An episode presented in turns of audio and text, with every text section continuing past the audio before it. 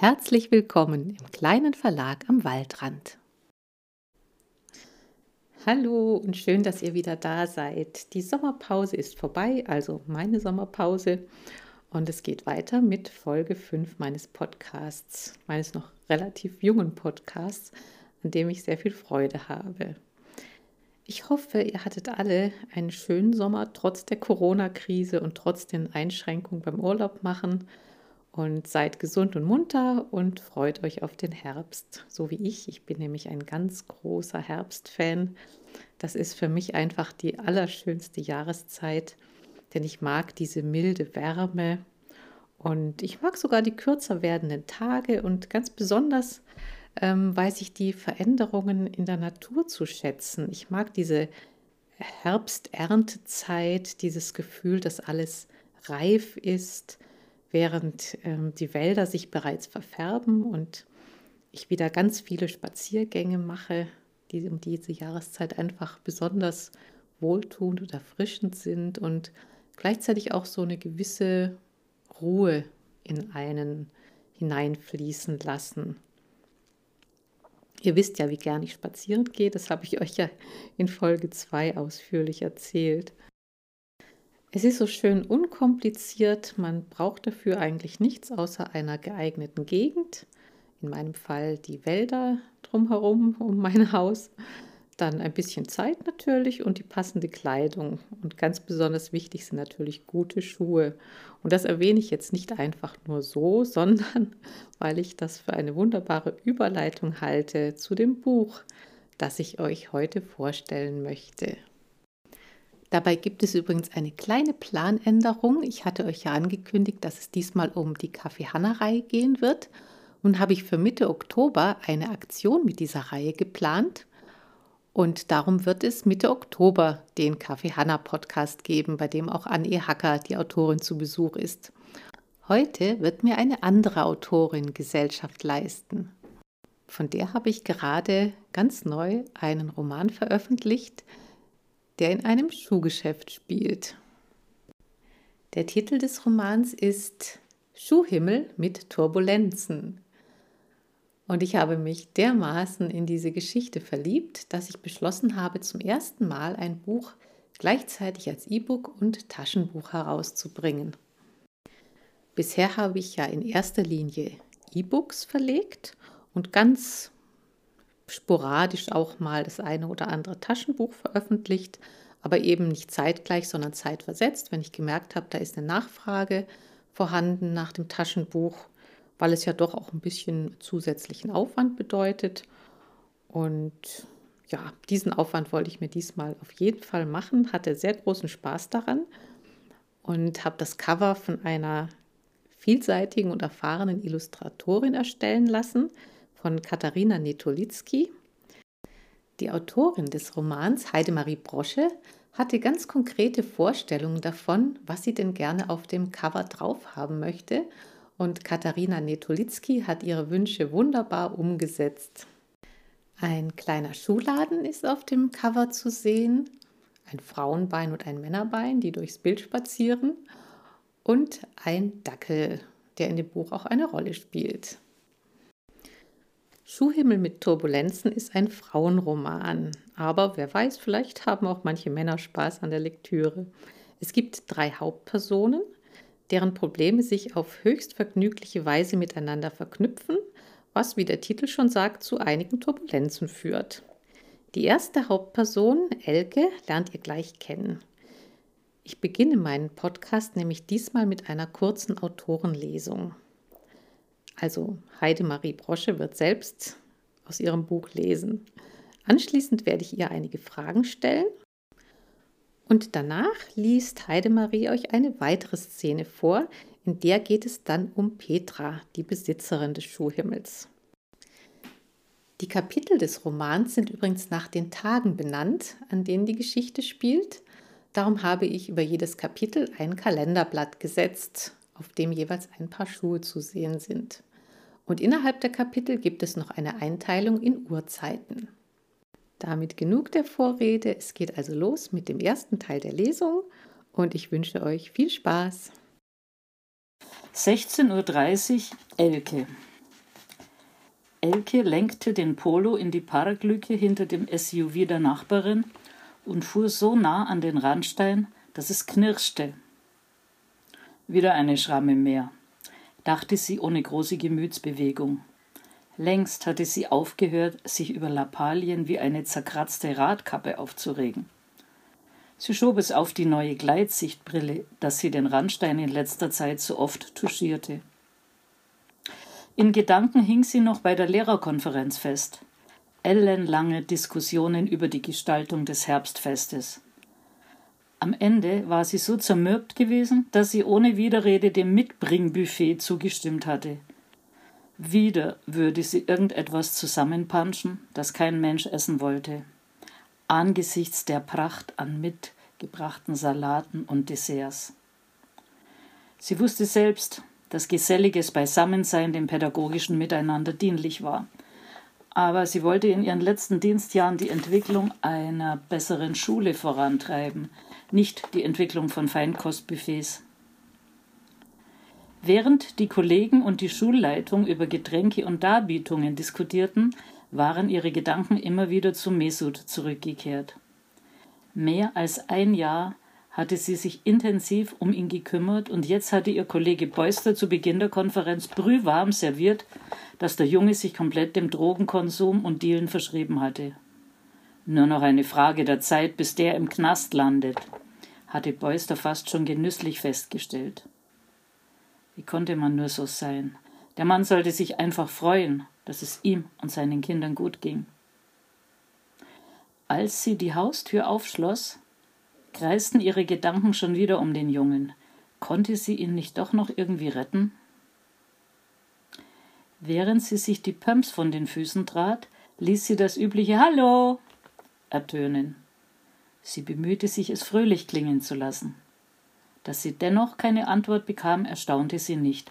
Georg war oft so in seine diversen Tätigkeiten versunken, dass er ihren Gruß nicht hörte. Barfuß betrat sie das Gäste-WC und wusch sich die Hände. Im Spiegel blickte ihr ein müdes Gesicht entgegen. Wie so oft fragte sie sich, warum das ausgerechnet ihr passieren musste, dieses frühe Altern.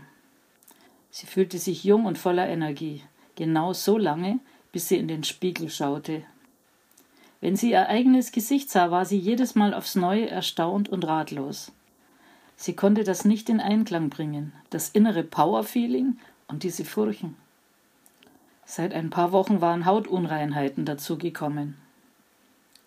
Altersakne, hatte der Hautarzt diagnostiziert und ihr medizinische Kosmetik in Aussicht gestellt, wenn es nicht besser würde. Es wurde nicht besser. Unwillig schnitt sie sich selbst eine hässliche Grimasse.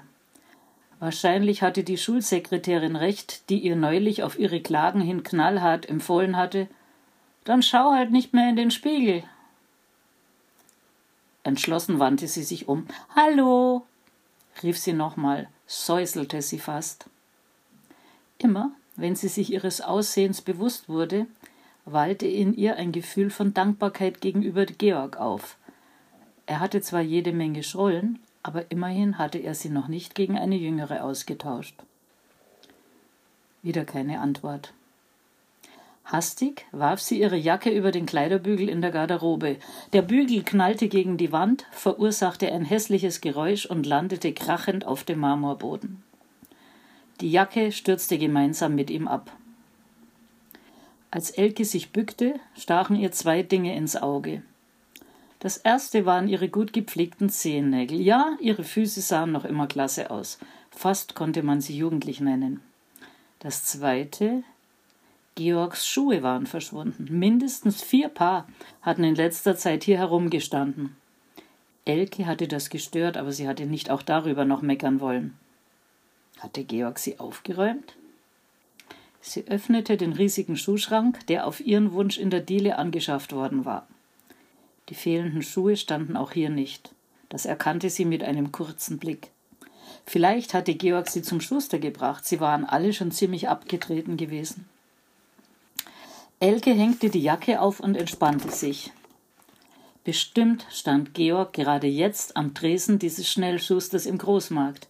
Wie schön, dass er das endlich in Angriff genommen hatte. Eine Glückswoge durchströmte sie.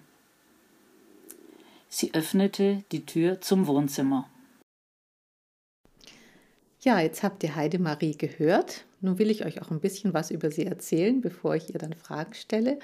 Also sie wurde 1955 in Neuburg an der Donau geboren. Sie ist verheiratet und hat drei Söhne.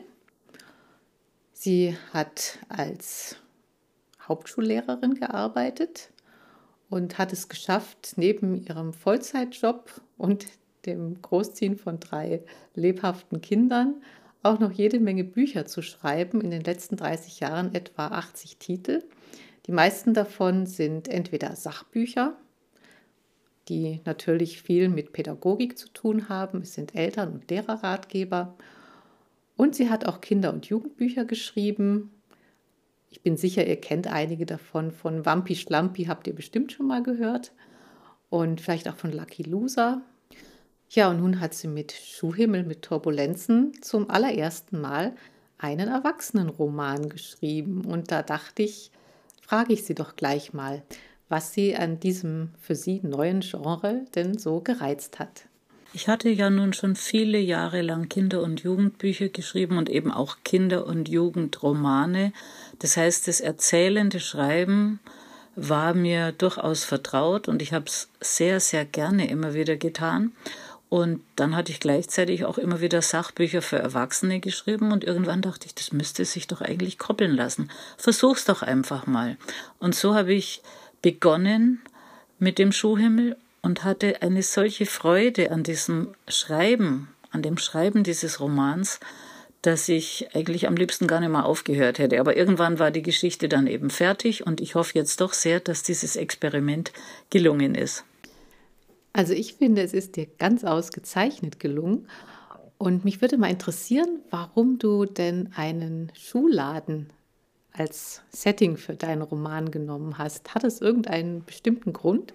Das hat mit dem Schuhgeschäft meiner Nichte zu tun. Meine Nichte hat eben eine Schuhboutique, ein feines kleines Geschäft und ich besuche sie öfter dort und wir unterhalten uns auch. Ich habe im Roman natürlich nichts ausgeplaudert, nichts, was ihr irgendwelche Kundinnen erzählt haben. Aber ich habe mich sehr stark inspirieren lassen.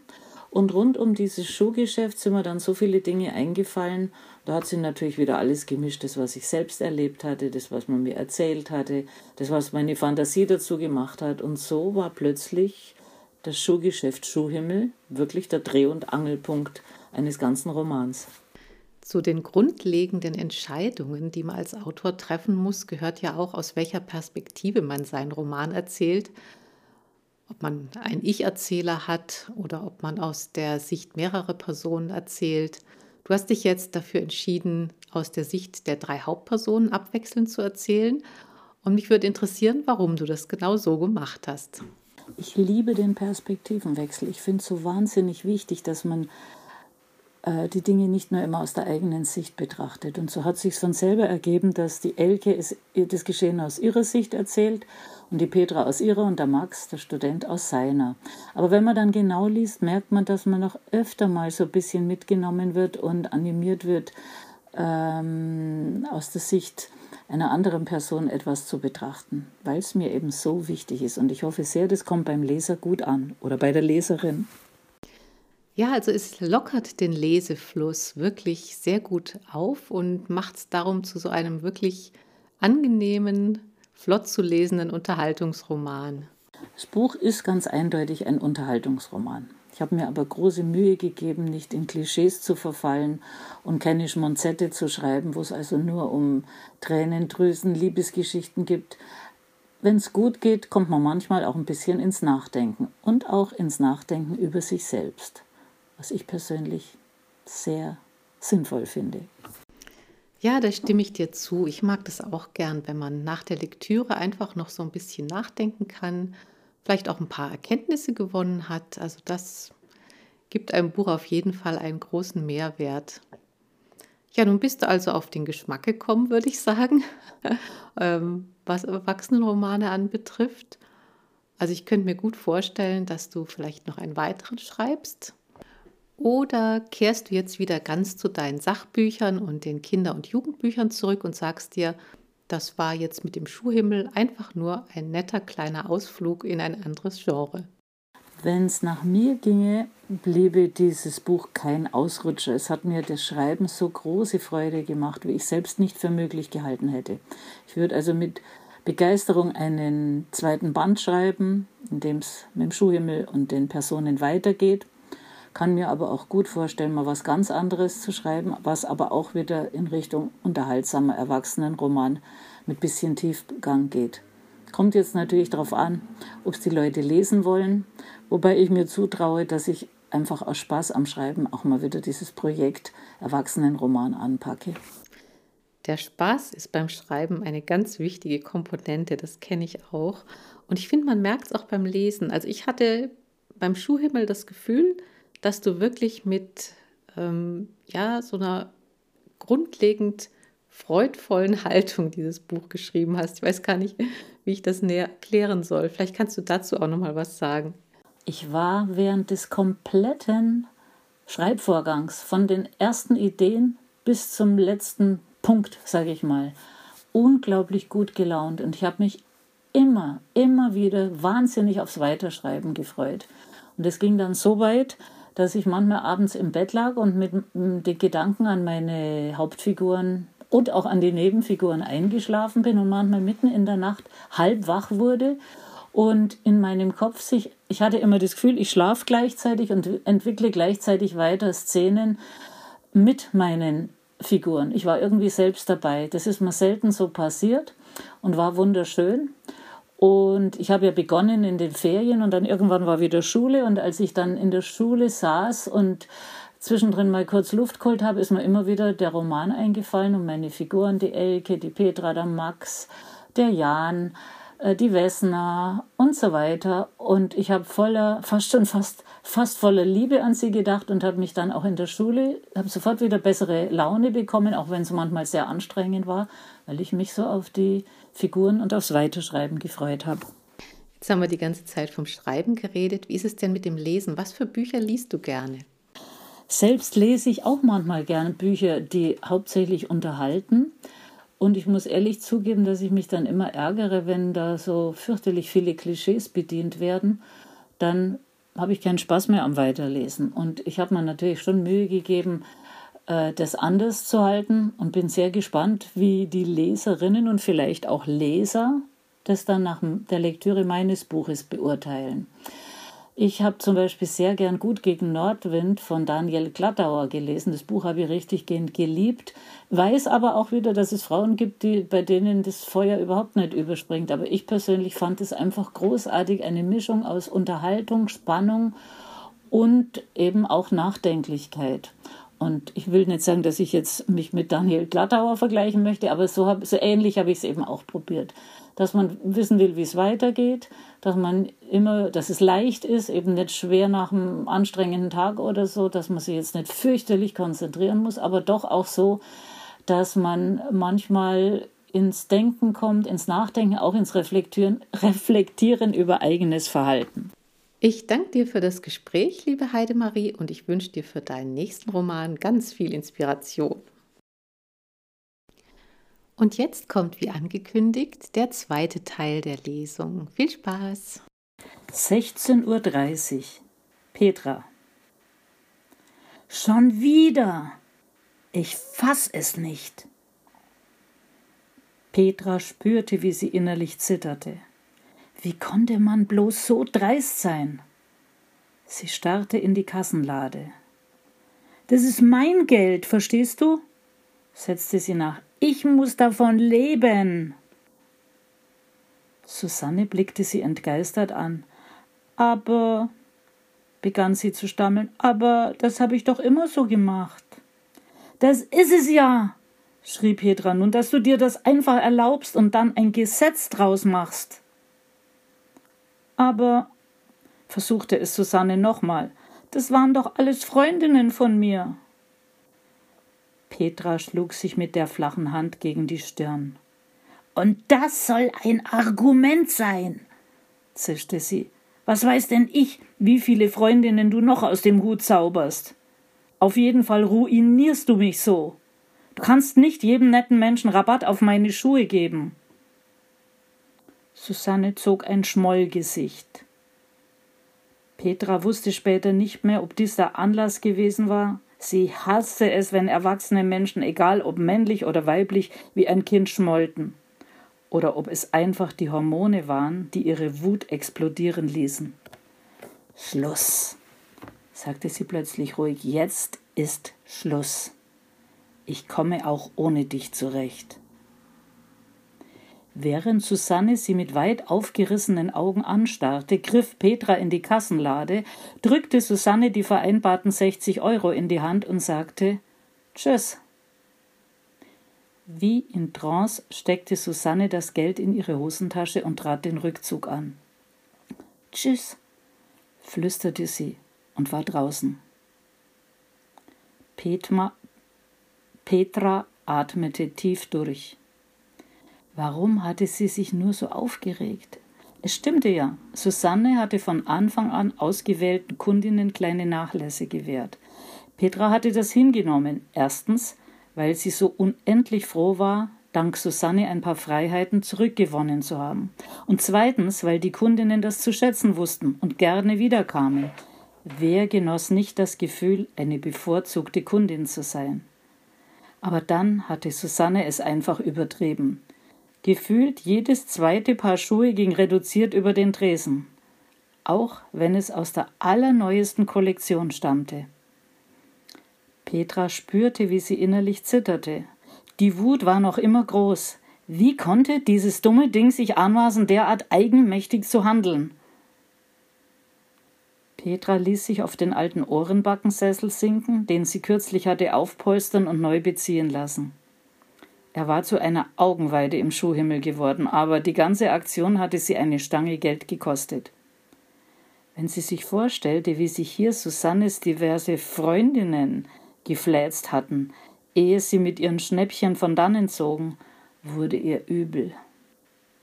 Hoffentlich würde jetzt erstmal keine Kundin kommen. Petra war zwar durch die vielen Jahre im Einzelhandel zu einer Meisterin der Verstellung geworden aber im Moment verspürte sie weder Lust auf Smalltalk noch auf Beichtstuhlgespräche. Sie brauchte jetzt Ruhe. Selbst die Musik aus dem Radio, das eine wirklich gute Nachbildung einer alten Wurlitzer Jukebox war, nervte sie. Sie stand auf und schaltete das Gerät aus. Bewusst atmete sie ein und aus, immer wieder. Langsam legte sich die Wut und ein anderes Gefühl kroch in ihr hoch. Angst. Sie hatte sich soeben mit der einzigen Person überworfen, die bereit war, ein paar Stunden wöchentlich in ihrem Laden auszuhelfen. Sie hatte sich um die wunderbare Möglichkeit gebracht, mal ein paar Stunden nicht selbst im Schuhhimmel zu stehen. Himmel und Stehen. Plötzlich fiel ihr auf, wie widersinnig das klang. Wer stand denn schon im Himmel? Da oben wurde geschwebt oder geflogen, sie aber stand auf wunderschönen Schuhen, umgeben von wunderschönen Schuhen und seit heute wieder sechs Tage die Woche. Sie stand sich buchstäblich die Beine in den Leib. Und der Lohn des Stehens war nicht etwa Reichtum, sondern Angst vor dem wirtschaftlichen Ruin. In einen Schwebezustand kam sie genau genommen nur, wenn, wenn in einen Schwebezustand kam sie genau genommen nur, wenn sie Papa besuchte, was sie dank ihrer Wutaktion ab jetzt wieder nur noch abends tun konnte. Abgehetzt nach der Arbeit. Natürlich gab es auch die Sonntage, aber die waren ihr heilig. Wenigstens an einem von sieben Tagen musste sie auch an sich selbst denken. Naja, nicht nur an sich selbst. Vielen Dank für die Lesung und das Interview, liebe Heidemarie. Und falls ihr einen Blick auf das Buch werfen wollt, dann findet ihr es auf der Verlagsseite unter www.26books.de-schuhhimmel. Und natürlich findet ihr es überall da, wo es E-Books und Bücher gibt. Das E-Book kostet 2,99 Euro und die Taschenbuchausgabe gibt es für 10,95 Euro.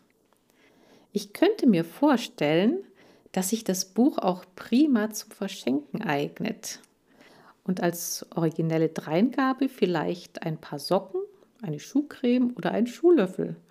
Das ist doch mal was anderes als Pralinen, Blumen oder Wein.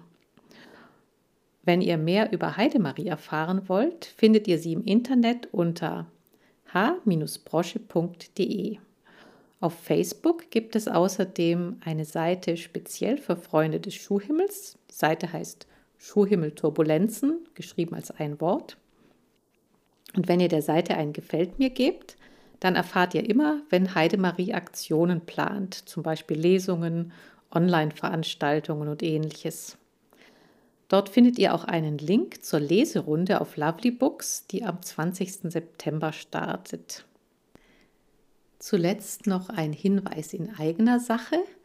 Ich werde immer wieder gefragt, ob ich denn Manuskripte annehme. Im Moment, nein, im Moment gerade nicht. Ich habe ein wirklich gut gefülltes Verlagsprogramm bis etwa Ende 2022 kann also im Moment keine neuen Autorinnen in mein Verlagsprogramm aufnehmen. So, und nun wünsche ich euch noch wunderschöne Herbsttage und wir hören uns wieder im Oktober. Und dann treffen wir uns im Café Hanna zusammen mit Anne. Hacker. Ich freue mich auf euch, eure Christine aus dem kleinen Verlag am Waldrand.